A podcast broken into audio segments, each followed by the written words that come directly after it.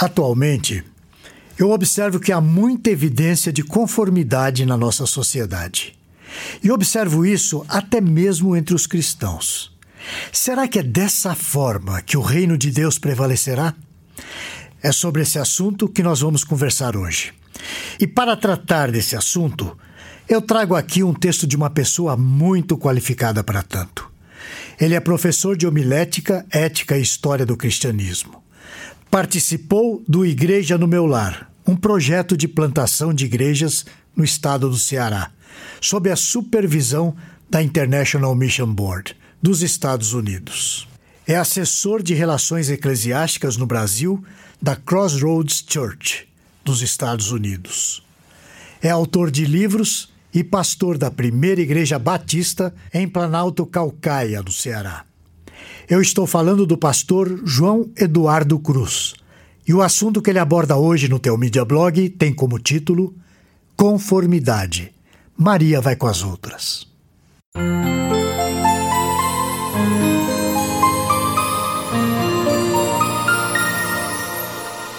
O famoso adágio popular Maria vai com as outras comunica essa ideia de conformidade. Dizem que a expressão se deve à mãe de Dom João VI, a rainha Maria I, a louca. Ela não podia mais sair de casa sozinha por vontade própria. Sempre saía com as suas damas de companhia. Elas a amparavam e guiavam, cuidando dela. Isso porque ela tinha enlouquecido. Portanto, a expressão se refere àquela pessoa que não tem capacidade de discernir as coisas por si mesma. Então, em conformidade, ela segue o comando dos outros. Em nossos dias, agir dessa forma parece que é uma opção bastante tentadora. Com o advento das mídias sociais, o desejo de ser bem-quisto faz com que muitos jovens cristãos procurem adequar seus pensamentos ao que está sendo aceito pela maioria. Por isso, há uma flutuação de convicções que pode passar de um lado para o outro, de acordo com o grau de aceitação delas. É uma geração de conformidade, uma geração que quer estar bem no que diz respeito à aceitação geral. Fazer parte do grande grupo traz um sentimento de inclusão, de não ser a minoria. Então, na concepção desses jovens, minoria significa fracasso e muitos têm aceitado essa falácia. Entretanto, a história do cristianismo nos mostra exatamente o contrário. O reino de Deus sempre prevaleceu a partir daquilo que parecia insignificante e por meio de uma minoria. Isso tudo me remete à história de Noé. O texto das Escrituras Sagradas testemunha sobre ele da seguinte forma: Gênesis capítulo 3, versículo 9. Noé era homem justo e íntegro entre seus contemporâneos. Noé andava com Deus. No entanto, o mais impressionante é sabermos que Noé mantinha essa integridade por meio de uma geração devassa e ímpia.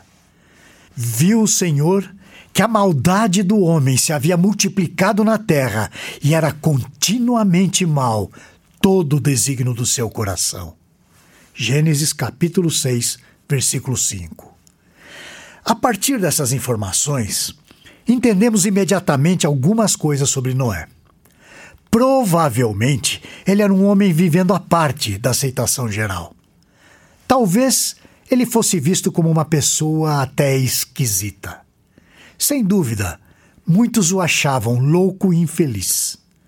Contudo, sabemos que no meio daquela geração perdida, Noé não se deixava ser tentado pela conformidade. Ele vivia de maneira agradável ao Senhor. Gênesis capítulo 6, versículo 8. Porém Noé achou graça diante do Senhor. Isso nos faz pensar no que realmente vale a pena. Devemos viver em conformidade, de forma que agrade a maioria ou de forma que agrade somente a um, a Deus. Eu tenho visto muitos jovens cristãos perdendo o foco. Em vez de serem agradáveis somente a Deus, vivem em conformidade para serem aceitos pela maioria. Assim, esses irmãos têm se rendido a ideologias que ferem diretamente o Evangelho. Fazem tudo isso para não se sentirem inferiorizados por uma fé simples, que lhes parece até humilhante diante dos intelectuais, diante dos sociólogos, dos cientistas ou até dos psicólogos. Talvez façam isso para não serem vistos como fanáticos religiosos alienados. Então, a nossa grande provação é permanecer com Deus, apesar da euforia da multidão.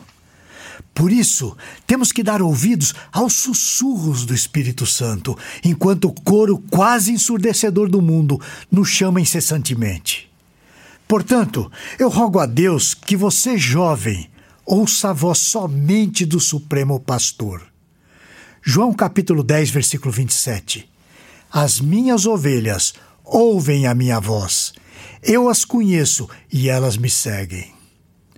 Portanto, você que me ouve agora, não viva em conformidade com o mundo. Não seja uma Maria vai com as outras.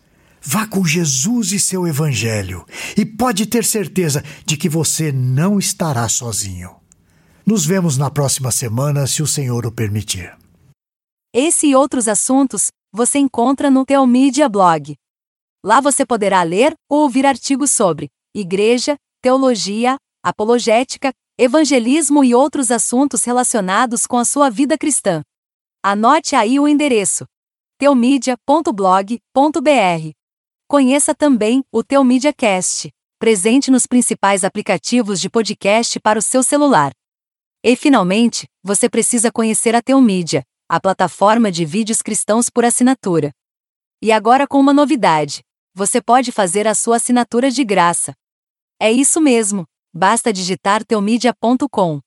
E lembre-se, Teomídia, conteúdo cristão para o seu crescimento espiritual. Você assiste, quando quiser, onde quiser.